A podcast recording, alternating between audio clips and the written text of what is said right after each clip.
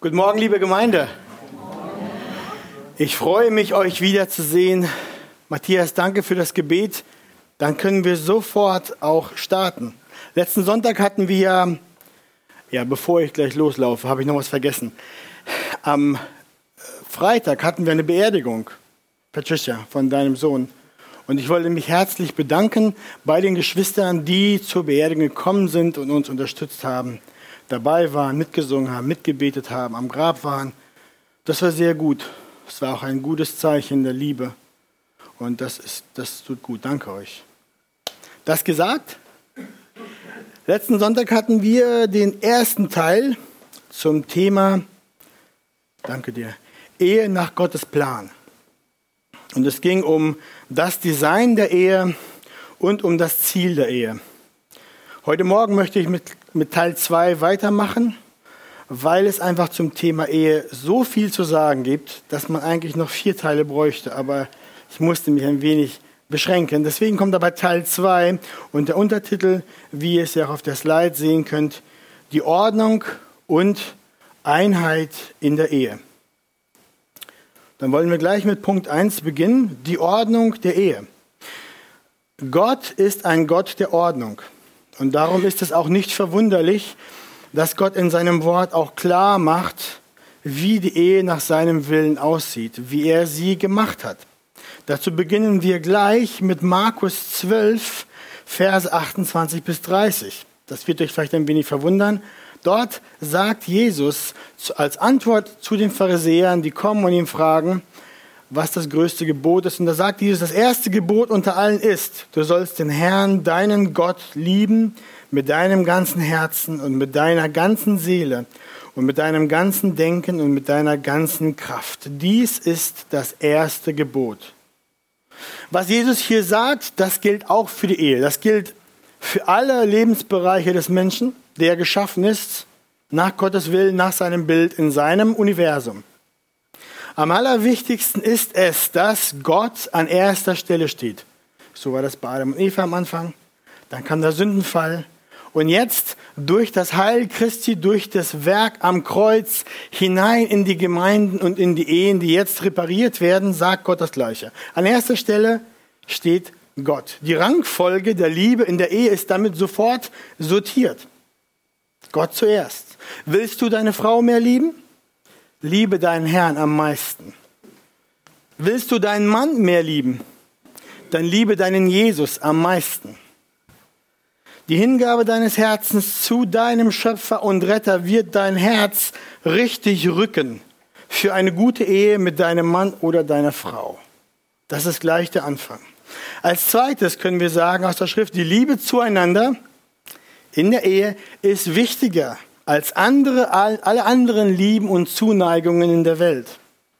Das geht aus 1. Mose 2,24 hervor, wo Gott das Wort benutzt, anhangen, ankleben, werden eins sein. Da ist eine Exklusivität darin. Deswegen lasse es nicht zu, dass deine Eltern oder deine Kinder oder gar deine Freunde oder deine Kollegen oder dein, äh, dein Job, dass du das mehr liebst als deinen Mann oder deine Frau. Deine Werke und deine Taten über die Dauer der Jahre werden zeigen, wie auch in der Nachfolge Jesu, werden zeigen, wen du mehr liebst und wo die Liebe deines Herzens ist. Also gleich zum Anfang. Zuerst Liebe zu Gott, dann Liebe zwischeneinander, also zwischen Mann und Frau in der Ehe. Dann alle anderen lieben zu deinen Kindern, Familie, Gemeinde, Arbeit und so weiter. Genauso wie Gottes Wort die Prioritäten der Liebe in der Ehe erklärt, so zeichnet die Schrift auch ein klares Bild bezüglich der Rollen in der Ehe. Ich werde an dieser Stelle nicht so weit ausholen und in diesen Punkt tief einsteigen, weil wir letztes Jahr am 28. November 21 zum Titel Biblisches Mann und Frau sein spiegelt Gott wieder eine Predigt gehalten haben. Die könnt ihr nachhören im Arche Stade Podcast, wenn ihr das möchtet. Da, da gibt es ein bisschen mehr darum. Aber jetzt, heute Morgen in Kürze, werde ich nur zusammenfassend sagen, Die Bibel lehrt, dass Gott den Menschen als Mann und Frau in seinem Bild geschaffen hat, beide vollkommen gleichwertig in Würde und Wert.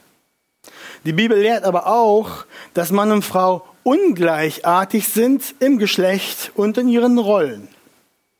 Mann und Frau komplementieren sich und sind nicht austauschbar. Das ist nicht Jacke wie Hose. Zieh die Jacke an oben und die Hose oder andersrum, die Jacke unten, die Hose oben. Wirst du sehen, wie das aussieht. Ehe ist so, ist nicht wie Jacke, Hose. Kannst du nicht einfach so. Wir machen es mal andersrum. Nach der Schrift geht das nicht. Das Wort Gottes lehrt, dass beide in der Ehe die Verantwortung haben, einander von ganzem Herzen zu lieben.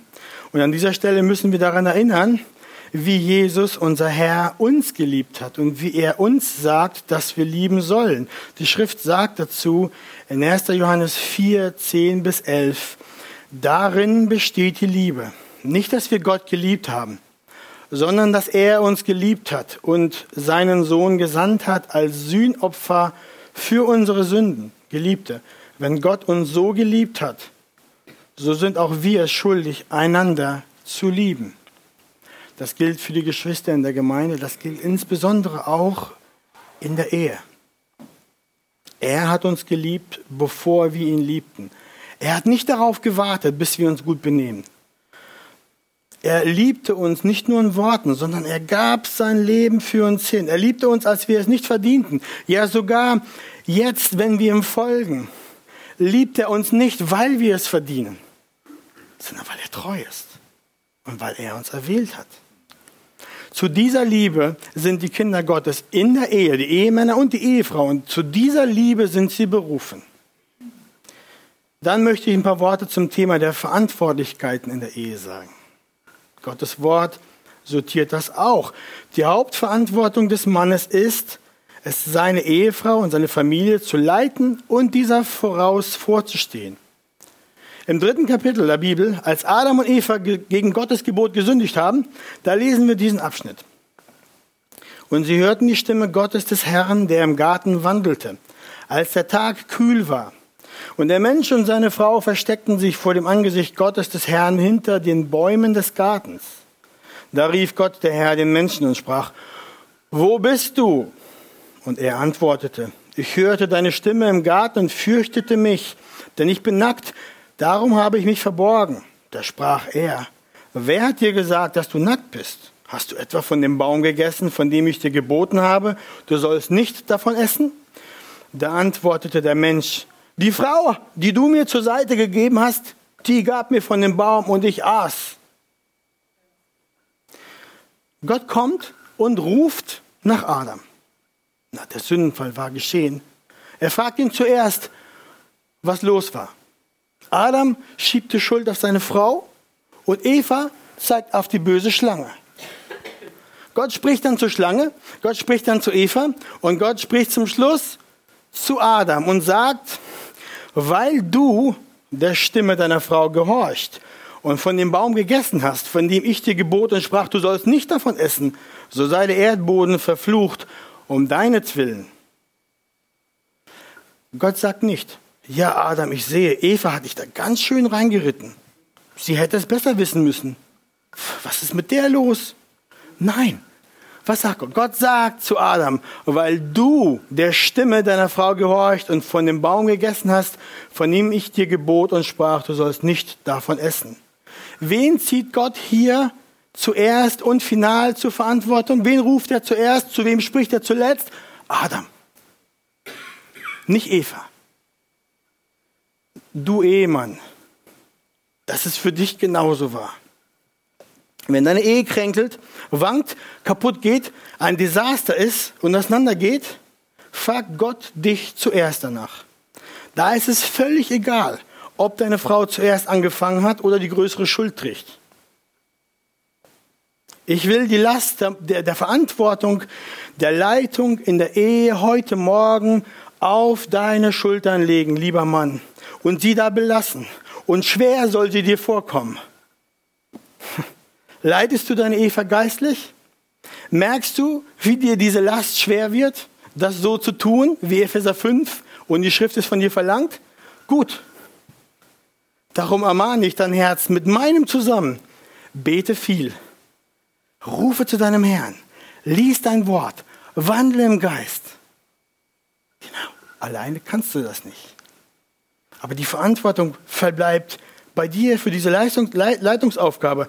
Alleine kannst du sie nicht erfüllen. Du bist völlig abhängig von deinem Herrn, der dir diese Verantwortung aber auf die Schultern legt und dich nicht rausduxen lässt und die Frau nach vorne schiebt. Gehe keinen Schritt im Alleingang, sondern gehe in der Abhängigkeit vom Herrn. Also, wie liebt und leitet denn nun der Ehemann in der Ehe nach der Schrift? Er liebt und leitet dadurch, dass er sich selbst aufopfert und versorgt. Wir lesen in Epheser 5, 25, ihr Männer, liebt eure Frauen gleich, wie auch der Christus die Gemeinde geliebt hat und sich selbst für sie hingegeben hat. Das ist der hohe Ruf der Bibel über den Mann in der Ehe. Hier wird der Ehemann von Gott aufgerufen, sich für seine Frau hinzugeben. Dann lesen wir weiter. Damit er sie heilige, nachdem er sie gereinigt hat durch das Wasserbad im Wort, damit er sie sich selbst darstelle als eine Gemeinde, die noch herrlich sei, sodass sie weder Flecken noch Runzeln noch etwas ähnliches habe, sondern dass sie heilig und tadellos sei. Das macht Christus für seine Braut, die er liebt und für die er sich hingegeben hat. Hier wird der Ehemann von Gott aufgerufen, seine Frau mit der Absicht zu leiten, dass er ihr geistlich gut vorangeht, dass es ihr geistlich gut geht, dass sie blühen kann. Kurze Nebenbemerkung, ihr Männer seid nicht Christus, ihr könnt eure Ehefrau nicht reinigen, ihr könnt sie nicht retten, ihr könnt sie nicht tadellos machen, übernehmt euch da nicht, denkt da nicht zu hoch von euch, aber ihr seid für das geistliche Wohl eurer Frau verantwortlich. Ihr müsst auf das geistliche Wohl eurer Ehefrau bedacht sein. Das bedeutet ein paar Sachen. Schau danach, was sie liest, was sie hört. Sprich mit ihr, tausch dich aus. Mache deine Hosen, deine Herzenstaschen voll Wort, damit du was zu geben hast, damit du was zu sagen hast, damit du eine Meinung hast, damit du weißt, war Gott drei Personen oder nur eine? Damit du weißt, wie war das mit Jesus? Wisst ihr, was ich meine? Wie oft ist das andersrum? Die Männer sind träge und passiv. Sie gehen in geistlichen Dingen nicht voran. Sie sind so kalt wie das Bier aus ihrem Kühlschrank. Begeisterung gibt es nur beim Fußball, beim schnellen Beschleunigen oder beim Sex. Das soll nicht so sein. Die Männer müssen brennen für Jesus. Wenn die nicht vorangehen, warum sollen dann die Kinder nachkommen? Warum sollen dann die, die, die Frauen das machen? Liebt deine Frau Jesus mehr als du ihn liebst? Mann, liest sie mehr in der Bibel als du? Dann lass dich anspornen. Reiß dich am Riemen. Fang an zu beten, zu lesen, zu leiten, Jesus zu lieben.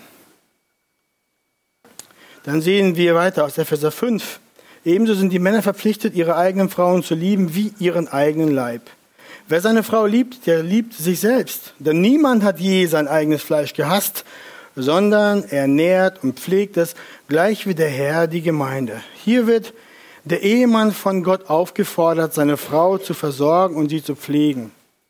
Und wie soll er das machen? Die Schrift sagt, so wie seinen eigenen Leib. Der Mann hat eine große Selbstliebe.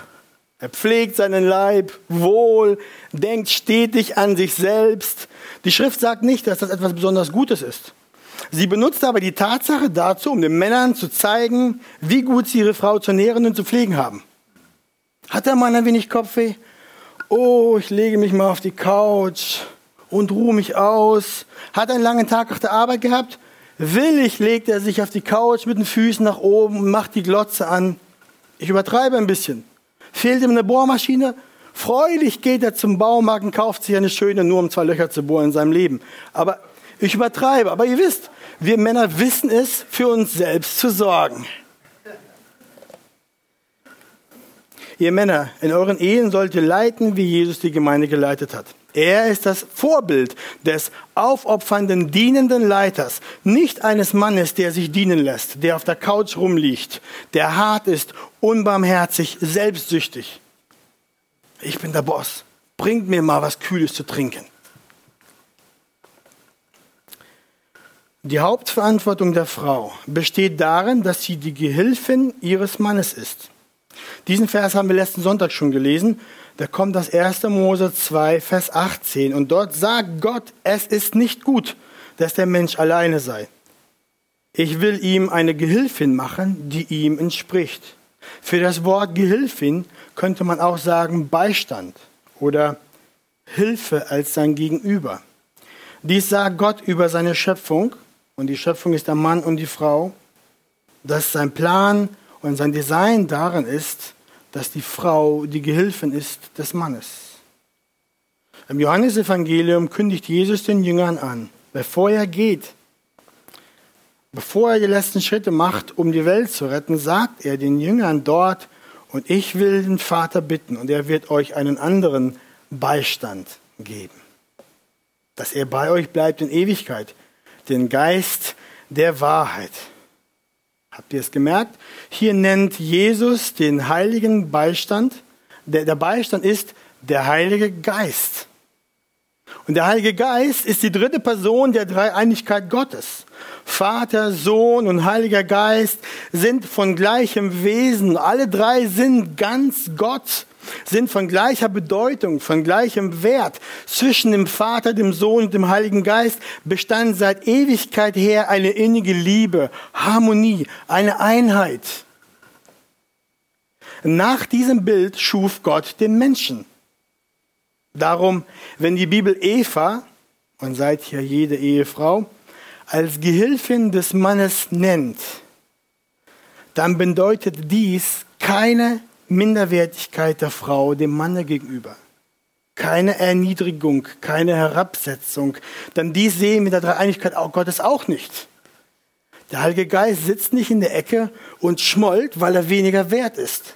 Die drei sind eins von Ewigkeit her. Es bedeutet aber wohl, dass die Aufgaben unter diesen Zweien unterschiedlich und nicht austauschbar sind. Mann und Frau von gleichem Wert, aber mit unterschiedlichen Rollen und Aufgaben.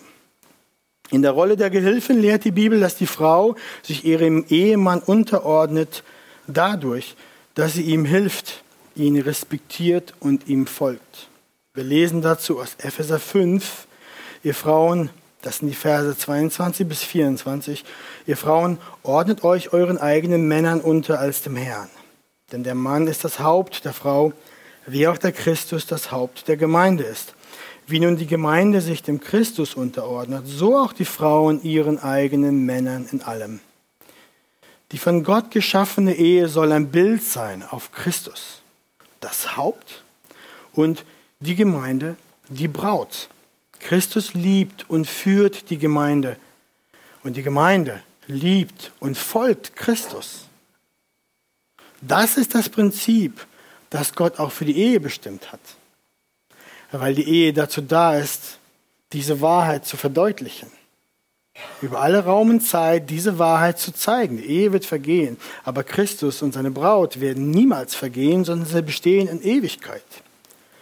Am Ende von Epheser 5 fasst Gott dann auch das Wort, Gottes Wort, auch die Beziehung zwischen Ehemann und Ehefrau zusammen und sagt, jeder von euch liebe seine Frau so wie sich selbst. Die Frau aber erweise dem Mann Ehrfurcht. Für, für Ehrfurcht könnte man auch sagen Respekt, respektieren. Die Kultur und die Zeit, in der wir leben, ihr Lieben, kämpft auf diesem Gebiet das Verständnis von Mann und Frau und auch das, was das Wort Gottes darüber lehrt, kämpft dagegen und wirft alles über Bord, was das Wort Gottes dazu lehrt. Und sogar christlich geprägte Länder, die dies einst als Norm akzeptierten, werfen das jetzt alles über Bord und schmeißen das um. In unserer Zeit wird nicht nur das biblische Rollenverständnis von Mann und Frau abgelehnt und bekämpft, sondern auch das biblische Konzept von Geschlecht zusammen alles wird aufgelöst, umdefiniert, umerklärt, belanglos gemacht. Das ist eine Sache der Wahl, der Entscheidung, des Gefühls. Das ist nicht so von Gottes Wort her zu sehen und das ist auch nicht im Plan Gottes. Die Welt hat den Begriff, und da müssen wir aufpassen, die Welt hat den Begriff der Gehilfin eine Bedeutung dazugelegt, beigelegt, wo wir das Gefühl haben, das hat was mit Unterlegenheit zu tun, mit Minderwertigkeit, ja sogar mit Unterdrückung, mit Versklavung. Dies ist aber nicht im Design Gottes. Das ist nicht sein ursprünglicher Plan. Das ist nicht, wie er es gemacht hat. Das ist nicht, wie der dreieinige Gott ist und auch nicht, wie die Beziehung zwischen Christus und der Gemeinde ist. Die Frauen in Ehen, also dass Frauen in Ehen und in der Welt überhaupt gering geschätzt werden, unterdrückt sind, ausgenutzt werden, teilweise wie Sklavinnen behandelt werden, das verneine ich nicht. Das ist nicht von der Hand zu weisen. Das ist die böse Auswirkung der Sünde auf den Menschen. Das ist himmelschreiendes Unrecht. Aber das ist nicht, wie Gott die Ehe geschaffen hat. Das ist nicht, wie Gott die Beziehung zwischen Adam und Eva definierte am Anfang. Das, was wir sehen, ist die Ausart der Sünde. Das ist der Krebs der Sünde in der Gesellschaft, die alles zerstört und auch die fundamentalste Beziehung, die Ehe zwischen Mann und Frau zerstört. Die Lösung dieses Beziehungsproblems liegt nicht darin, dass wir nun alles über Bord werfen, was Gott, der Schöpfer, sich gedacht hat für diese wichtigste der menschlichen Beziehung, der Ehe, sondern die Lösung dieses Beziehungsproblems ist, die Ehe nach dem Plan Gottes zu leben. Und die Ehe nach dem Plan Gottes zu leben bedeutet für die Frau nicht Versklavung, Unterdrückung und Leid, sondern Schutz, Versorgung, Wertschätzung, Liebe, Ehrerbietung.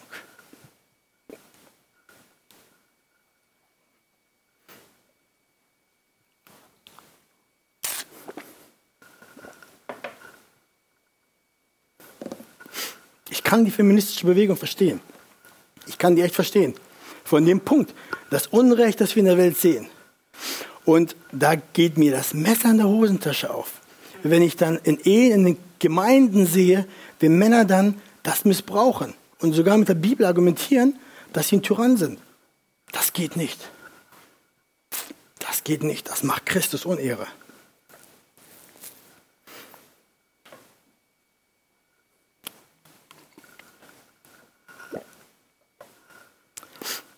Lieben, das Verständnis der Ehe, der biblischen Ehe und damit auch das der Familie steht massiv unter Beschuss, wird aufgeweicht, wird zerstört. Und selbst unter Christen haben wir ein falsches Verständnis davon. Mischen das auf, aber das sieht nicht nach dem Willen Gottes aus. Aber dadurch wird die Zerstörung der Gesellschaft besiegelt. Jede Kultur, die sich von Gottes Design abwendet, zerfällt. Wir aber, die Braut Christi, sind gerufen, nach dem Wort Gottes zu leben und unsere Gesinnung durch das Wort Gottes erneuern zu lassen. Und nicht nur durch schnell, sich schnell wandelnde Meinungen einer verstockten und abtrünnigen Welt, sondern wir leben nach dem Wort Gottes. Und dies gilt auch primär in der Ehe. Deswegen lasst eure Herzen erweichen, ihr Männer. Und ihr Frauen, lasst eure Herzen stärken, auf dass ihr seht, wie Gott es gut gemeint hat. Ist der erste Punkt. Die Ordnung der Ehe. Und der zweite Punkt, die Einheit der Ehe. Eine gesunde Ehe genießt eine tiefe Einheit. Wenn ihr an dieser Stelle schon nicht mitkommt, müssen wir darüber reden. Die tiefste Einheit unter Menschen hat Gott sich in der Ehe gedacht. Diese hat drei Aspekte. Eine geistliche Einheit, eine Herzenseinheit und eine körperliche Einheit zur geistlichen Einheit. Diese ist nur möglich, wenn beide, Mann und Frau in der Ehe, Gott als ihren Schöpfer und als ihren souveränen König und als ihren Erlöser anbeten und kennen. Sonst schwierig. Dies ist, ähm, und dazu muss man sagen, in einer Ehe besteht ein Ungleichgewicht, die viel Gnade Gottes bedarf, wenn ein Teil der Ehe Gott nicht folgt. Das ist ja nicht immer unsere Wahl. Manchmal ist ein ungläubiges Paar und einer bekehrt sich, der andere nicht. Oder es ist ein Paar, die gläubig sind. Der eine stellt sich aber heraus, folgt nicht wirklich Christus und die Frau ringt und kämpft und hält sich fest. was ich sage, was ich lehre, ist das Ideal. So will Gott das haben. Da will er hin. Aber die Realität ist, dass wir da meilenweit weg sind davon. Aber die Schrift hat genügend Gnade für solche Paare, für Geschwister, die Wort, das Wort will diese Geschwister ermutigen.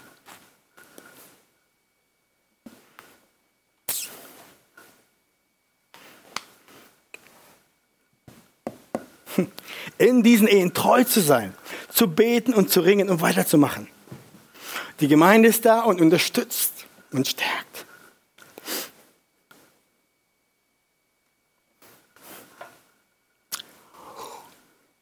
Darum, Geschwister, wenn dem nicht so ist und ihr in eurer Ehe seht, dann mangelt es. Dann will ich nicht, dass diese Predigt euch belastet und ihr traurig nach Hause geht, sondern dass ihr seht, dass das, was Gott hat, er hat es gut gemeint. Und was ihr hoffentlich auch seht, durch das Evangelium besteht Hoffnung. Wir sind nicht im Beton gegossen, sondern bestimmt Hoffnung. Er verändert uns. Die Schrift hat viel Gnade, viel Ermutigung durch sein Wort für solche Ehepaare. Und für die, die die heiraten wollen, gibt es klare Worte. 2. Korinther 6, 14 zieht nicht an einem fremden Joch mit Ungläubigen. Denn was haben Gerechtigkeit und Gesetzlosigkeit miteinander zu schaffen? Was hat das Licht für Gemeinschaft? mit der Finsternis? Oder was hat der Gläubige gemeinsam mit dem Ungläubigen? Ihr Ehesuchenden, Christus nachzufolgen ist wichtiger als verheiratet zu sein. Mache dir an dieser Stelle das Leben nicht schwer in der Zukunft. Suche keine Kompromisse. Auch nicht für einen zukünftigen Partner, der aussieht wie ein Christ, aber Zweifel dennoch bestehen, ob er wirklich für Christus brennt lieber allein im Dienst zu Jesus, als ihm später kaum noch zu folgen, weil die Wunden des Ehekrieges und des Trennungsdramas dir alle Freude und jegliche Kraft geraubt haben. Für die, die heiraten wollen, ist das eine klare Warnung und eine klare Linie, wo es hingeht. Geistliche Einheit ist in der Ehe nur möglich, wenn das Ehepaar es gelernt hat, sich gegenseitig zu vergeben und sich die Schuld zu erlassen. Fehlende Vergebung, ihr Lieben, in der Ehe zerstört die Einheit und zerstört die Ehe.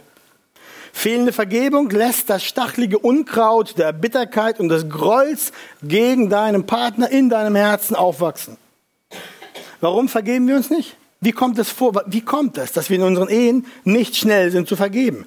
Ja, manchmal nutzen wir diese Schuld des anderen als ein Machtinstrument. Ich schreibe es mir auf. Ich merke mir es.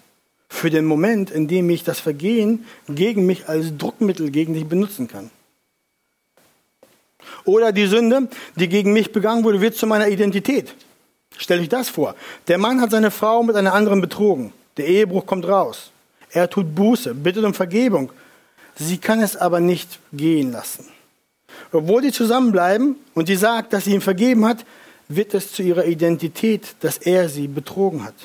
Sie kämpft mit Misstrauen, sie kämpft mit einem Minderwertigkeitsgefühl, sie ist immer das Opfer und er immer der Sünder. Sie ist kritisch und er ist immer verdächtigt.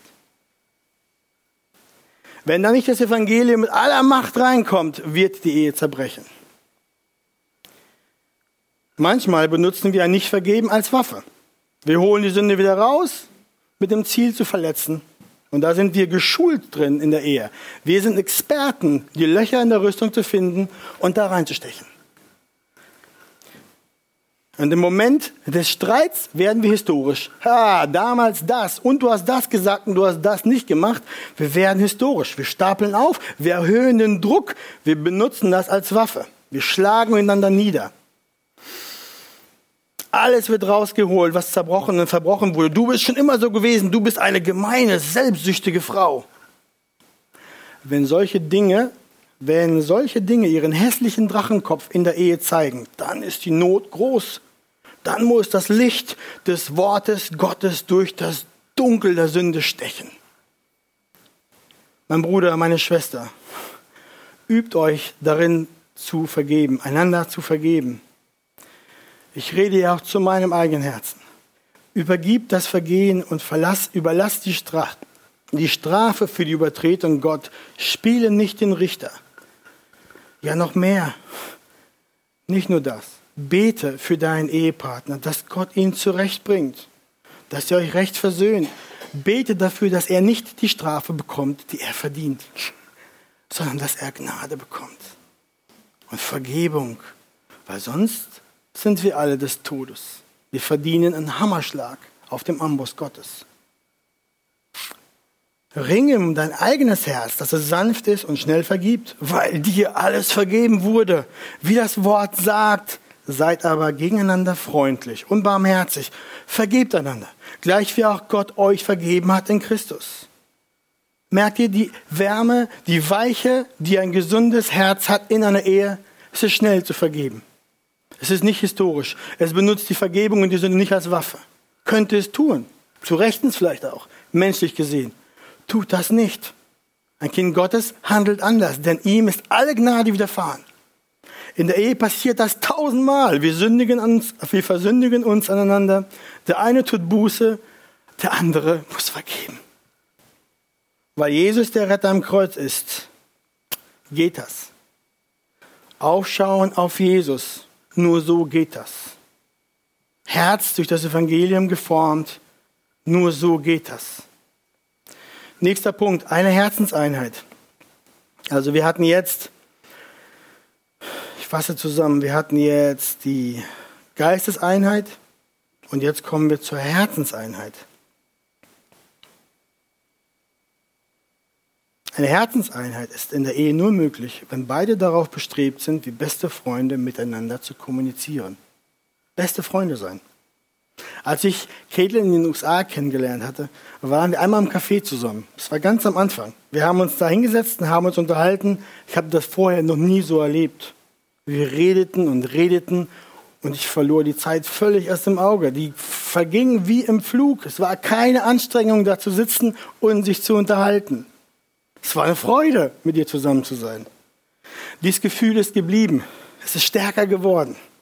Ich übertreibe nicht, wenn ich sage, Ketel ist mein bester Freund. Es ist easy, ist keine Anstrengung. Ich bin nicht müde und platt, nachdem ich mit meiner Frau zusammen gewesen bin. 24 Stunden, eine ganze Woche oder drei Wochen, einen Monat, egal. Das ist gut, wenn ihr das so habt. Arbeitet darauf hin. Schaut mal, wie Gottes Wort es uns vorzeichnet, wie ein Ehemann zu seiner geliebten Ehefrau spricht. Song of Songs, das hohe Lied. Mein Geliebter beginnt und spricht zu mir, sagt Schulamit. Mach dich auf, meine Freundin. Komm her, meine Schöne.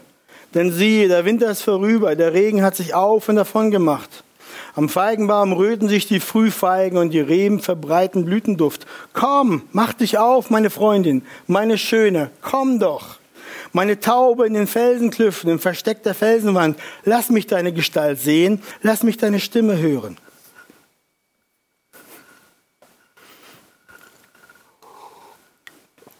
Deine Stimme ist süß und lieblich ist deine Gestalt. Merkt ihr, welche Liebe dahinter ist, die die Frau aufruft zu kommen, um Gemeinschaft zu haben? Wie hat man eine Herzensgemeinschaft, wenn nicht dadurch, dass man sich öffnet, dass man sich mitteilt, dass man sich vom Geliebten tief ins Herz blicken lässt, dass man von der, vor der Geliebten die Seele nicht verschleiert? Diese Art von Kommunikation geht bei weitem über einen Informationsaustausch hinaus. Wenn ihr meint, ein Austausch in der Ehe ist Informationsaustausch, liegt ihr weit daneben und habt vielleicht noch nicht gemerkt, wie eine gute Ehe funktioniert. Hier geht es um die Motive und die Gedanken des Herzens, um die Dinge, die man nicht mit jedem Menschen teilt. Wenn man sich so seiner Frau öffnet oder seinem Mann, öffnet sich eine Vielzahl an Möglichkeiten, füreinander zu beten, einander zu verstehen, füreinander da zu sein, einander zu dienen, einander zu stärken, einander zu lieben. Ist das nicht da, geschieht das nicht. Am Ende sind alle Menschen gleich. Sie sind weich in und verletzlich. Sie brauchen es, einen Vertrauten zu haben, dem sie sich öffnen. Hinter jeder Aktion stehen 10.000 Motive und Gründe, die der wahre Grund sind, warum sich was so tut und nicht anders. Diese Dinge geht es zu besprechen. Diese Art von Kommunikation fällt den Frauen oft leichter, zugegeben. Wir Männer sind da wie unbehauene Baumstämme. Darum der Appell an die Männer, lernt es so mit deiner Geliebten zu sprechen. Das kann Arbeit sein. Ich kenne die Versuchung selber nur allzu gut. Nach einem langen Tag auf Arbeit versuche ich nur die Fakten und die, die Tatsachen des Tages mitzuteilen und kurz und knapp vielleicht noch zu beenden. Ach ja, ich habe dich auch lieb. Das ist genug. Meiner Frau ist das nicht genug. Denn sie hat da nicht weiter gesehen als die Knöpfe meines Hemdes. Wenn ihr das so macht, dann werdet ihr über kurz oder lang auf Parallelwegen in eurer Ehe unterwegs sein, wo man sich weiß, von sich weiß, aber nicht wirklich die Herzen kennt. Deswegen eine Herzensgemeinschaft kriegt man nur hin, wenn man die Ärmel hochkrempelt und immer und stetig daran arbeitet, dass man nicht zu lange Zeit vergehen lässt, um einander ans Herz zu schauen. Zur Einheit der Ehe gehört auch körperlich eins zu sein. Das ist der dritte Teil. Aus der Predigt vom letzten Sonntag wisst ihr schon, dass Gott, als er Adam und Eva gemacht hat, es so gemacht hatte, dass diese zwei zu einem Fleisch werden. Und zu einer gesunden Ehe gehört es auch, dass Mann und Frau sich in der Regel oft und regelmäßig einander körperlich hingeben, miteinander Sex haben. Ich sage in der Regel. Es gibt Ausnahmen, aber oft und regelmäßig in der Regel. Gott hat Mann und Frau mit passenden Körpern geschaffen. Dahinter hat er eine gute Absicht. Aus 1. Mose 31 sehen wir, dass auch der Akt der körperlichen Vereinigung in der Ehe, was sagt Gott darüber? Er sagt, und Gott sah alles, was er gemacht hatte, und siehe, es war sehr gut. Diesen Aspekt hat er nicht übersehen.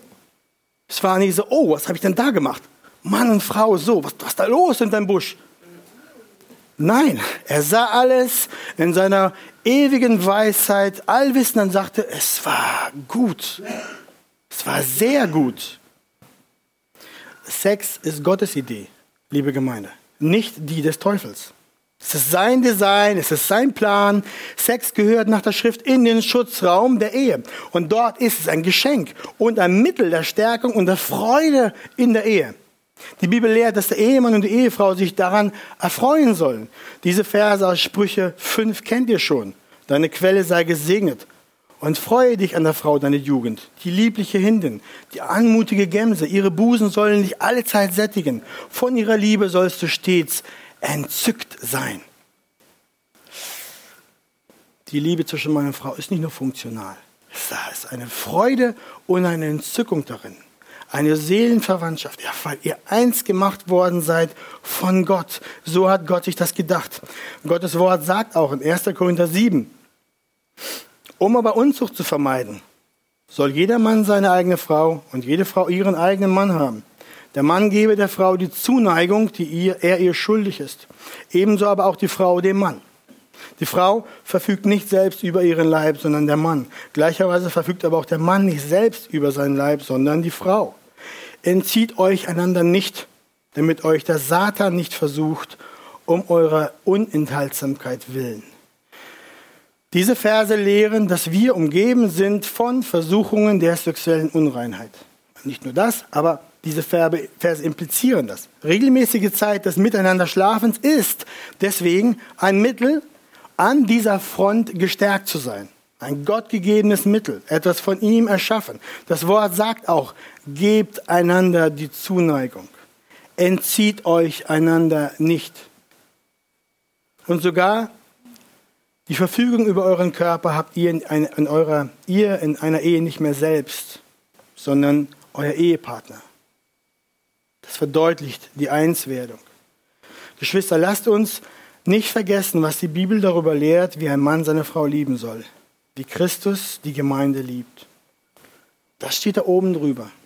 Das gilt auch für den Bereich der Sexualität. Das schließt sofort eine fordernde, selbstsüchtige Erwartungshaltung auch in diesem Gebiet aus. Von Mann oder von Frau. Deswegen seid in diesem Thema darauf bedacht, einander damit zu dienen, zu lieben und zu segnen, Seid nicht darauf bedacht, selbst den größten Spaß daraus zu ziehen, auch auf Kosten des anderen. Wenn ihr euch in einer selbstlosen Liebe einander hingebt und darauf bestrebt seid, den anderen zu beschenken und zu segnen, dann werdet ihr merken, dass ihr selbst die größte Freude davon tragt. Das ist ein Geheimnis Gottes, das er gemacht hat. Deswegen, Sex ist Gottes gute Idee, gemacht, um die Liebe zwischen Mann und Frau mit dem guten Öl der innigen Gemeinschaft bei Flamme zu halten. Und diese Hochentzündlichkeit von Sex macht sich aber der Feind zunutze. Sex kann ganz schnell zu einem schrecklichen Götzen werden. Kein Wunder, dass die Welt davon voll ist. Nichts ergreift ein Herz so stark wie das. Damit werden Millionen von Menschen in, ihren Götzendienst, in einen Götzendienst versklavt. Sex gehört nur in die Ehe. Alles andere ist Sünde. Die Bibel nennt das Unzucht. Jegliche andere Betätigung ist Sünde und ist Unzucht. Also wenn du dir Pornos oder irgendein anderes Material anschaust, dann ist das Sünde. Es bedarf Umkehr, es bedarf Buße, es bedarf Vergebung, es bedarf vielleicht sogar jahrelanger Seelsorge. Ja, da gibt es so viel zu sagen. Wir leben in einer sexualisierten und pornifizierten Welt. Ich gehe einfach damit davon aus, dass die meisten Menschen auf diesem Gebiet echte Probleme haben. Das gilt für alle, die noch nicht verheiratet sind, diesmal waren und es gilt auch, gilt auch für alle, die verheiratet sind. Deswegen, es geht nicht, Christ, Kind Gottes, es geht nicht, dass du diese Sünde dauernd auf der Haube deines Lebensautos hast, sondern es muss mehr und mehr so sein, dass du diese schreckliche Sünde im Rückspiegel deines Autos hast. Ja? Nimm das Bild mit. Es geht nicht, dass du dauernd jede schreckliche Geschichte mitnimmst und die bei dir auf der Haube hängt. Wenn das ein Kampfplatz in deinem Herzen ist und du Hilfe brauchst, komm und lass dir helfen. Und der rechte Platz dazu ist die Gemeinde Christi, das Wort Gottes. Ihr Lieben, wir haben nun über die Ordnung in der Ehe gesprochen, über die Rangfolge der Liebe. Christus zuerst, Ehepartner als nächstes und dann der Rest. Über die Rollenverteilung haben wir gesprochen, über die Verantwortungsverteilung in der Ehe. Der Mann ist das Haupt und leitet die Familie hingeben wie Christus die Gemeinde. Die Frau ist die Gehilfin und folgt ihrem Mann. Und wir haben nun noch über die Einheit in der Ehe gesprochen, über die geistliche Einheit, die Herzenseinheit und die körperliche Einheit. Das sind sehr viele Themen, in denen es definitiv zu einem Herzenskampf in der Ehe kommt. Wir leben in der Welt, wir sind alle zerbrochene Gefäße, haben unsere Wunden und haben unsere Sündenneigungen und haben unsere Probleme. Darum, wie gehen wir damit um? Wie kommen wir in dieser Ehe zurecht? Zuallererst muss man sagen, beide müssen wirklich ein wiedergeborenes Kind Gottes sein. Wenn dem nicht so ist, gibt der Herr Gnade. Aber das ist ein großes Leid. Da bedarf es viel Gebet und Fasten, damit der Herr Rettung schenkt. Wie schön wäre es, wenn beide Jesus folgen, vereint sind in Herz, vereint sind körperlich und ihrem Meister folgen und ihn anbeten. Das ist der Wunsch, das ist das Gebet. Dann muss man sofort sagen, ein Kind Gottes hat ein Herz, das Neues. Ein Kind Gottes hat ein Herz, das sich darum kümmert, dass das Leben so ist, wie Gott es will. Sonst bist du sonst bist du per Definition nicht wirklich ein Kind Gottes, sondern sitzt immer noch auf deinem eigenen Königsthron. Ein Kind Gottes lebt so, dass es sucht, dem Herrn zu gefallen, nach seinem Wort. Das ist eine Frage der Liebe. Und Jesus sagt auch ganz klar, liebt ihr mich, so haltet meine Gebote. Ihr Lieben, es ist nicht möglich zu sagen, ich liebe Jesus, ich liebe Jesus. Und du machst einfach, was du willst. In allen Dingen oder in einigen Dingen des Lebens. Das geht nicht. Dann muss man dir nochmal erklären, dass so funktioniert das nicht. Wenn du von der Liebe Christi ergriffen bist, tut sich was Wunderbares in deinem Herzen. Auf einmal willst du ihm gehorsam sein. Liebt ihr mich, so haltet meine Gebote. Ein Mann, der ein Christ ist, ist bereit, sich dem Wort gemäß zu verändern, aus Liebe zu, zu Christus. Eine Frau, die Jesus liebt, ist bereit, sich zu verändern, dem Wort gemäß. Wenn das steht, gibt es Hoffnung für eure Ehe und für jede Ehe, die im Herrn geschlossen wird. Wenn man nun dieses Herz eines Kindes Gottes hat, dann hat man es auch nötig zu wissen, was denn das Wort Gottes sagt. Zu allen Themen des Lebens, zur Ehe und zu allen Dingen auch. Dann ist es von absoluter Wichtigkeit, das Evangelium zu kennen und die Auswirkungen des Evangeliums auf mein Herz, sodass du kein, kein schlauer, cleverer, arroganter Pharisäer wirst, der viele biblische Geschichten kennt, aber keine Ahnung hat, wie man das auf das eigene Herz anwendet. Darum das Evangelium zuerst. Welche Auswirkungen? Wenn du das Evangelium kennst, dann ist das so, ich bin ein Sünder. Jesus starb für mich, er hat mir alles vergeben. Ich war ein Feind, bin aber geliebt. Ich war ferne, bin aber nun nahegebracht. Ich lebe jeden Tag aus seiner Gnade. Ich bekomme alles, was ich nicht verdient habe. Ich habe es nicht verdient. Ich bin kein guter Mensch. Er gibt mir Gnade. Er überschüttet mich mit Liebe. Ich verdiene nichts, bekomme von ihm aber alles. Jesus zieht mich mit Banden der Liebe. Er ist mein guter Hirte. Er geht mir voran. Er führt mich zu frischem Wasser und zu grünem Gras. Er schenket mir voll ein. Mein Glas überfließt. Er ist mein guter Hirte. Mein Herz wird dadurch sanftmütig und demütig, denn ich tue nichts und er gibt alles. Er vergibt mir tausendmal. Er ist gnädig. Er schlägt mich nicht mit Stöcken. Er zieht mich mit seiner Liebe. Er hat mir die Ewigkeit und ewige Freude gebracht. Er teilt sein Erbe mit mir und er nennt mich Bruder und Schwester. Also ihr Lieben, diese Wahrheiten und viele weiteren, die aus dem Gnadenevangelium kommen, die lassen dein Herz nicht kalt. Wenn sie es kalt lassen, dahinter frage ich, ob du es begriffen hast. Aber wenn du Jesu Liebe gespürt hast, macht es dein Herz warm, es macht es brennend. Es macht, es bringt eine Sanftmütigkeit hervor. Es nimmt den Zorn weg. Die Ungeduld macht es weg. Macht dich froh. Bringt dein Herz zum Springen. Macht es, dass du geistlich lebendig bist, dass du einen echten Puls im Arm hast, dass du ihm folgst, dass du ihn liebst. Und das tust du mit deiner Frau und du nimmst sie an die Hand und ihr geht zusammen dem Herrn hinterher. So sieht das aus, wenn das Evangelium in dein Herz kommt. Wie kannst du dann vergeben vom Herrn Jesus, deiner Frau gegenüber lieblos sein, hart sein, selbstsüchtig, rachsüchtig, ungeduldig, verschlossen, eigenbrödlerisch, reizbar, herrscherisch, herrisch. Wie kannst du, errettet vom Herrn Jesus, deinem Mann dann gegenüber bitter sein, nachtragend, unvergebend, abweisend, aufbrausend, misstrauisch, unbarmherzig? Wende das Evangelium an Knie nieder vor dem Kreuz Christi, tue Buße, laufe zu Jesus, wende dich ab von deiner eigenen Sünde zuerst. Du, der du mit dem Finger zeigst auf deine Frau, bekenne deine Sünde und wende dich ab davon.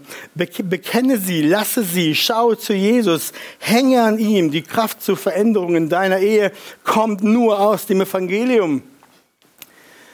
Besonders für die Ehe ist das wahr.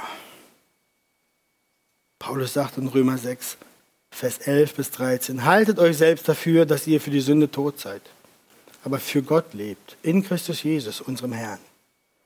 So soll nun die Sünde nicht herrschen in eurem sterblichen Leib, damit ihr der Sünde nicht durch die Begierden des Leibes gehorcht, sondern gebt euch selbst Gott hin, als solche, die lebendig geworden sind aus den Toten und eure Glieder Gott als Werkzeuge der Gerechtigkeit. Lebe in Abhängigkeit von Christus.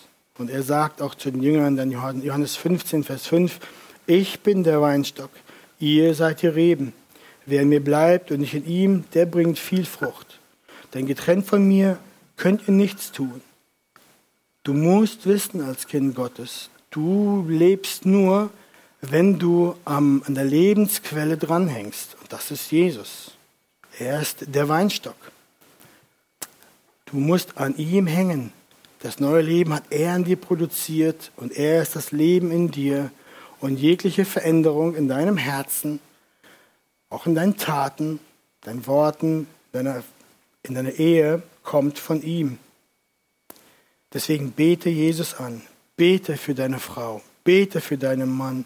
Wenn ihr Not habt und Hilfe braucht, warte nicht lange. Holt euch geistlichen Rat und Seelsorge. Kämpft für eure Ehe. Lasst sie nicht, wie sie ist. Durch das Werk Christi, durch das Wort Gottes besteht alle Hoffnung der Wiederherstellung, der Genesung, der Zurechtbringung. Das geschieht primär, primär zuerst an deinem Herzen und dann an der Ehe. Komme mit einem, mit einem demütigen Herzen zu deinem Herrn. Er wird es gut machen. Denn er hat seinen Sohn am Kreuz hingegeben, damit gefallenen, zerbrochenen Ehen, dass sie eine Befreiung erleben können von der Macht der Sünde und dass sie so werden, dass sie blühen und ihm wieder Ehre bereiten. Ihr Lieben, das ist für euch Ehepaare, das ist für euch, die ihr noch heiraten wollt, und das ist für euch alle, die verheiratet waren, die aufgerufen sind, dafür zu beten und zu ringen in der Familie Gottes. Amen.